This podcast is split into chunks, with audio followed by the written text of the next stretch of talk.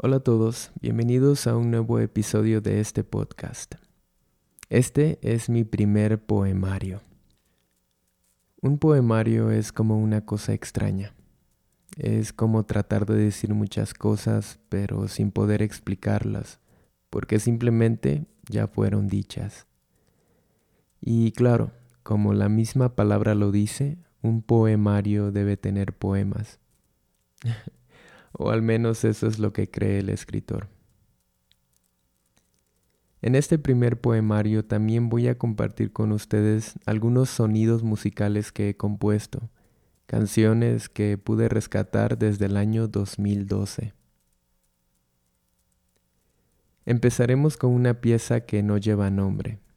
Y abro un pequeño paréntesis para recordarte que muchos de estos audios no tienen un nombre. En fin, escucharemos esta pieza tocada con una guitarra en el año 2012. La grabación fue registrada el viernes primero de junio a la una de la tarde. Asimismo, escucharán un fragmento titulado Nota de cómo empezar a llorar, escrito el 25 de diciembre de ese mismo año.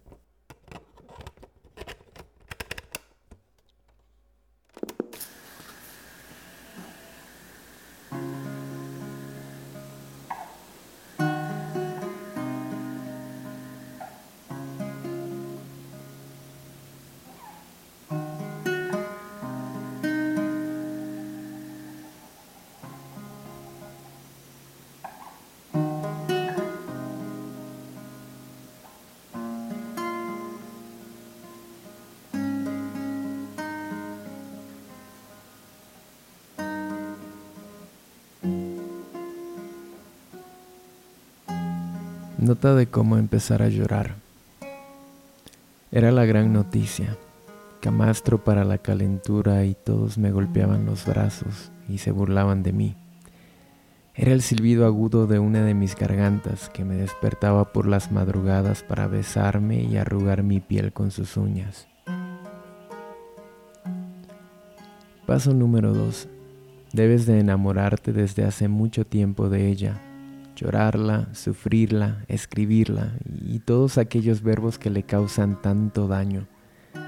Ten en cuenta que puede pescar una gripe y ahí es cuando debes de estar atento porque no se vaya a morir. Paso número 3. Viola tus normas, incluyendo comer camarones, caminar por dos horas descalzo para hacer tiempo un martes o aceptar que no eres prescindible. Paso número 4. Puedes optar entre estas variadas opciones. Opción primera. Aprende que cada día tendrá un aroma distinto, como margaritas, túneles fangosos, elastómeros, mariposas destazadas, caminos olvidados, fachadas de casas antiguas, mentadas de madre, olvidos, tartamudeos, lágrimas oscuras, jardines de azucenas, campos de esperanza, dolores de espalda, de huesos, muelas, narices, sepulcros, etc. Qué aburrido escribir esto.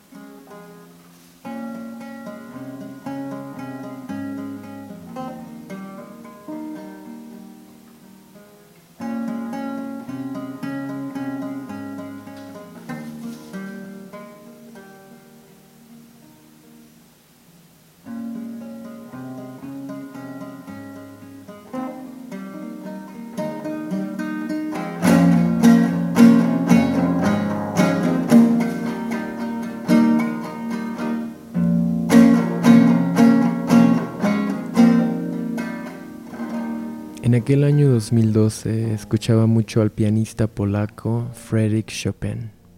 Sus nocturnos, que son composiciones muy tristes, que invitan a pensar en lo mágico e imposible, en el amor platónico de la adolescencia. Los nocturnos llevan ese nombre porque eran composiciones para piano para tocarse en las fiestas de noche. Sin embargo, la historia de Chopin y sus nocturnos no fue tan festiva. Más bien, este pianista, conocido como uno de los padres del romanticismo, era un huraño que enfermó desde muy joven de diarreas crónicas, problemas pulmonares y del corazón. A pesar de alcanzar mucha fama en Europa, pronto dejó de dar conciertos públicos y por la dolorosa guerra que había sucedido cuando su país, Polonia, intentó independizarse de Rusia en aquellos años, se había vuelto casi un completo fantasma, famélico y muy enfermo. Sus mismos amigos lo describían como una nostalgia. Recuerdo que en el año 2012 alguna vez leí un poco sobre la vida de Chopin entre algunas de las cartas escritas en sus últimos años de vida a algunos de sus pocos amigos, se pueden leer cosas como preferiría desposarme con la muerte. No tengo en la cabeza tan siquiera una idea musical, ya no estoy para nada en mi elemento. Me siento como un asno en un baile de máscaras, como una cuerda de violín en un bajo. Todas las semanas me arrastro a otro lugar ¿Qué decir del aburrimiento mortal de las veladas, a lo largo de las cuales jadeo, esforzándome por mantener un buen semblante, por fingir algún interés por las tonterías que se intercambian de silla en silla? Por todas partes excelentes pianos, hermosos cuadros, bibliotecas selectas, canapés, perros, cenas de nunca acabar, diluvio de duques, condes y varones, ¿Es posible aburrirse tanto como yo me aburro? Aparento estar alegre, pero llevo algo en mí que me mata. Pálpitos sombríos, intranquilidad, insomnio, nostalgia, indiferencia por todo. En un momento alegría de vivir, pero enseguida deseos de muerte, apatía, congelación, ausencia de espíritu. Si algún día escuchas a Chopin y sus nocturnos, te darás cuenta de por qué ha cautivado mi corazón desde que era un muchachito. En el año 2012 yo tenía 19 años y me sentía bastante extraño, que no encajaba en ningún lado, y este pianista me hacía sentir que yo no era tan raro. Era como si leyese un poquito mi mente. Además de eso, yo era un muchacho un tanto enfermizo Constantemente me daban infecciones en la garganta, pasaba noches sin poder dormir, tratando de respirar con mis pulmones tan congestionados. Era un tanto como Chopin, y por eso también escribía sobre eso. Creo que de alguna forma tenía que sobrellevarlo, ¿no?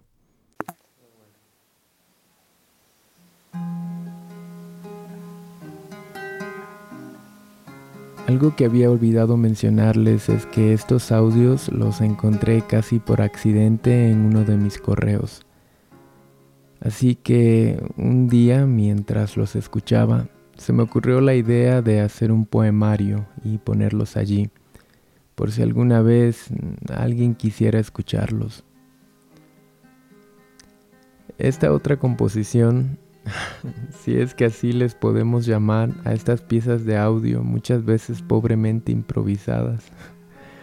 En fin, esta otra composición que también me inspiró Chopin, ustedes se darán cuenta de que llevo un perfil similar a la anterior.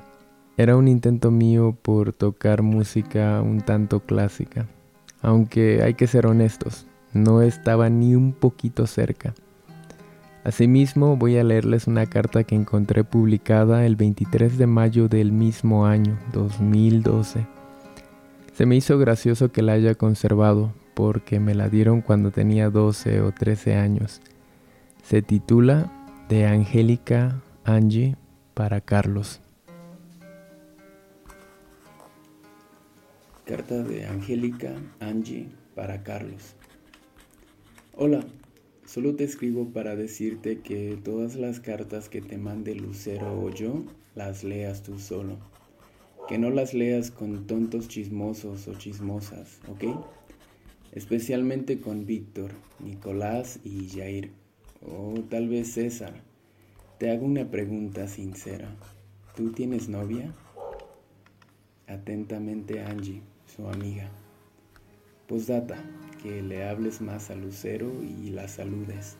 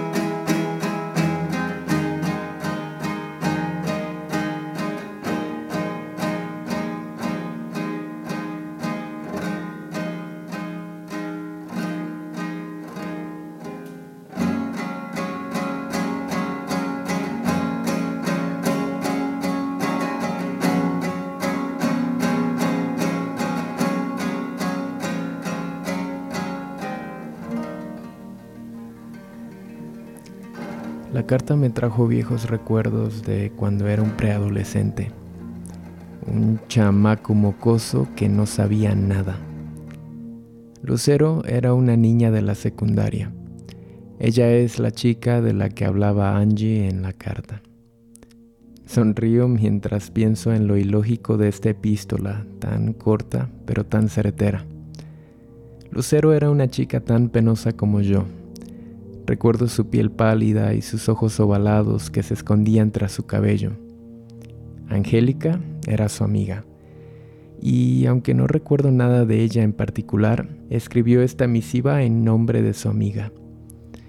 Recuerdo bien a los personajes que corresponden a los nombres de quienes ella llama tontos chismosos y con quienes no quería que yo esparciera el chisme de que a su amiga le atraía a alguien. Víctor, Nicolás, Jair y César. Sus apodos eran Víctor el Cejotas, porque sus cejas estaban bastante pobladas y casi que se unían, algo así como la versión chilanga masculina de Frida Kahlo. Después, Nicolás, o Nacolás, como lo llamaban. Este chico era uno de los populares de mi clase, Recuerdo su acné profuso y su peinado de pista para patinetas. Continuamos con Jair, mejor conocido como Harry Potter. Era delgado, de tez blanca y ojos de color azul. Definitivamente el muchachito más agraciado de mi clase, el carita, como decimos en México. Y por último, César, que no recuerdo si tenía un apodo, pero sí recuerdo su esquelética figura. Llevaba zapatos de punta larga y reía de una manera estruendosa. Estoy seguro de que estos cuatro intentaron quitarme la carta o que de alguna forma se las ingeniaron para saber de los pueriles sentimientos amorosos de Lucero y por eso la solicitud de que yo tuviera cuidado al leerla. Por mi parte yo no supe qué hacer. Nunca me había sentido particularmente atractivo y no sabía cómo llevar estas situaciones. La verdad, aunque recuerdo que hubieron otras epístolas, no recuerdo si las contesté o si alguna vez tuve el valor de acercarme a Lucero y charlar con ella. Ahora vamos a escuchar una pieza bastante cómica y exótica. Se titula Even Cry, que es como una mala traducción de incluso llorar en español. La compuse para mi hermano, y sin embargo, lo particular de esta es que estoy pretendiendo cantar en inglés. Pero espera, algunas palabras sí son en inglés. Y la realidad es que si bien toda la letra en su mayoría es un manojo de palabras sin sentido, lo hice con la intención de tener una idea, aunque sea vaga, más que de pretender que hablaba inglés. La idea era tener una referencia de cómo iba a ir la tonada de la letra original letra original que jamás escribí. Pero si mi hermano llega a escuchar esto, pues es para ti, con mucho cariño. Al final de la canción les voy a leer un pequeño cuento que escribí el 9 de enero del año 2013. This is for my brother,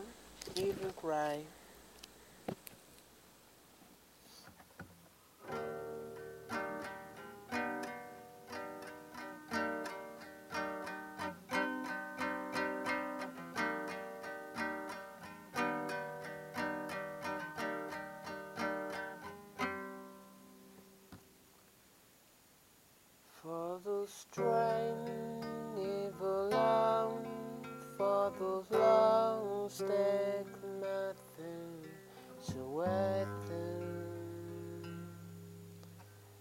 Open for the scrum, for the long, evil slave to nothing of the wedding. waiting for even cry, even cry so much love.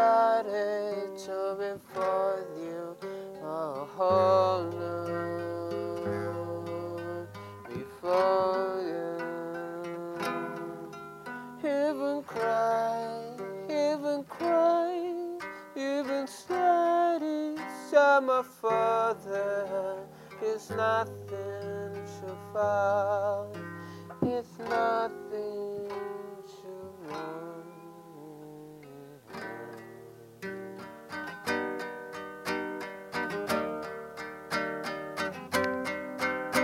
But it's like every flower, every flower, there's nothing shall fall, yeah.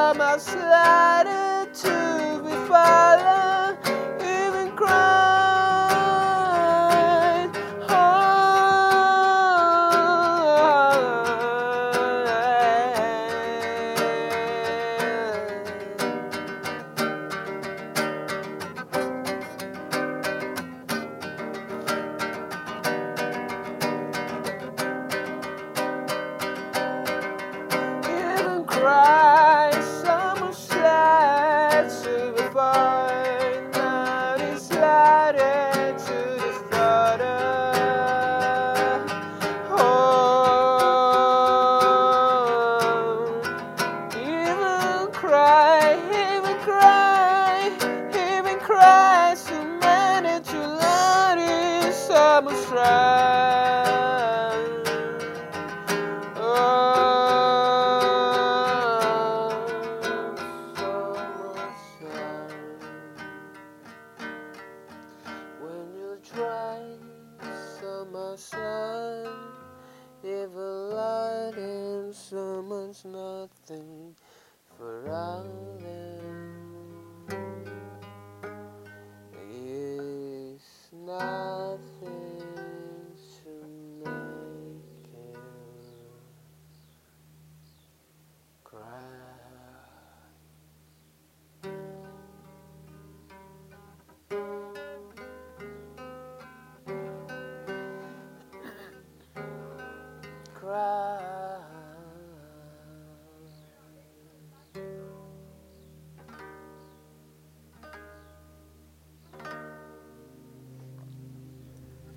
No va a regresar Popocatépetl, niña, le decía, y la mujer temblaba horriblemente.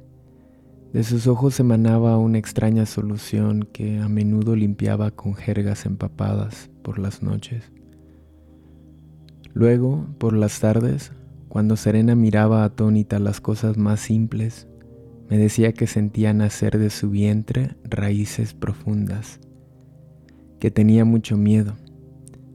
Yo hablaba de ella como si de un fantasma se tratase, una sombra que ya buscaba amparo en las tinieblas desde luego, todos decíamos que el joven guerrero no regresaría. No había más que noticias y augurios fatales de los sacerdotes. Pero Ixtaccíhuatl no hacía más que hundirse en su inmensa nostalgia. Yo le procuraba besillas y poemas de buena letra para maniatar de alguna forma esos demonios que la estaban arrastrando. Pero solo obtenía cadáveres destazados por las mañanas y gritos coléricos de los cuales yo suponía eran provocados al leer mis tiernas composiciones sobre mariposas y aromas matutinos. La última vez que la encontré lúcida, reparé en su esquelética figura. Los ojos se le habían desparramado y ya no lloraba. Supe por buena fuente que no había ingerido alimento alguno por casi una semana y que solo pedía hablar conmigo. He venido, Sí sé. Ella no contestó. Oculta entre tenues sombras, más bien parecía un espectro, ángel triste. ¿Qué ha pasado contigo? espeté dudoso. Temía su reacción violenta, pero no ocurrió tal. Me miró. Tras su fuente oscura entendí que se despedía a su modo. Ya me voy. Tengo una sed inmensa. Era un silbido su voz, y al confundir su sed intenté pedir agua, a lo cual ella me negó con la cabeza. He mandado que nadie entre hasta que tú salgas. He escrito un poema, me dijo. Antes de terminar este episodio, quería subrayar dos cosas importantes. Bueno, algo así como dos curiosidades que descubrí al escuchar esta última pieza musical y leer el cuento. Es algo casi insignificante, pero si pusiste atención al final de la canción, habrás escuchado a mi mamá. Ella dice algo así como, pero adentro está. Y ya no se entiende el resto. No lo sé. Es curioso saber que ella andaba por allí, cerca de mí, cuando grababa. La segunda cosa es que el cuento claramente es una alusión a la leyenda de Popocatépetl e Iztaccíhuatl, dos de los volcanes más conocidos en México. A través de mis letras me doy cuenta de que iba tomando un carácter más de prosa, la forma en la que escribía. Pero bueno, nada de qué impresionarse. Gracias por escuchar este primer poemario. Tengo la sensación de que será interesante solo para mí. Las referencias que se hacen son muy personales, pero en realidad solo quiero grabar esto para mí en especial. Si lo has escuchado hasta el final, espero que te haya gustado aunque sea un poquito. Nos vemos hasta la próxima. Bye.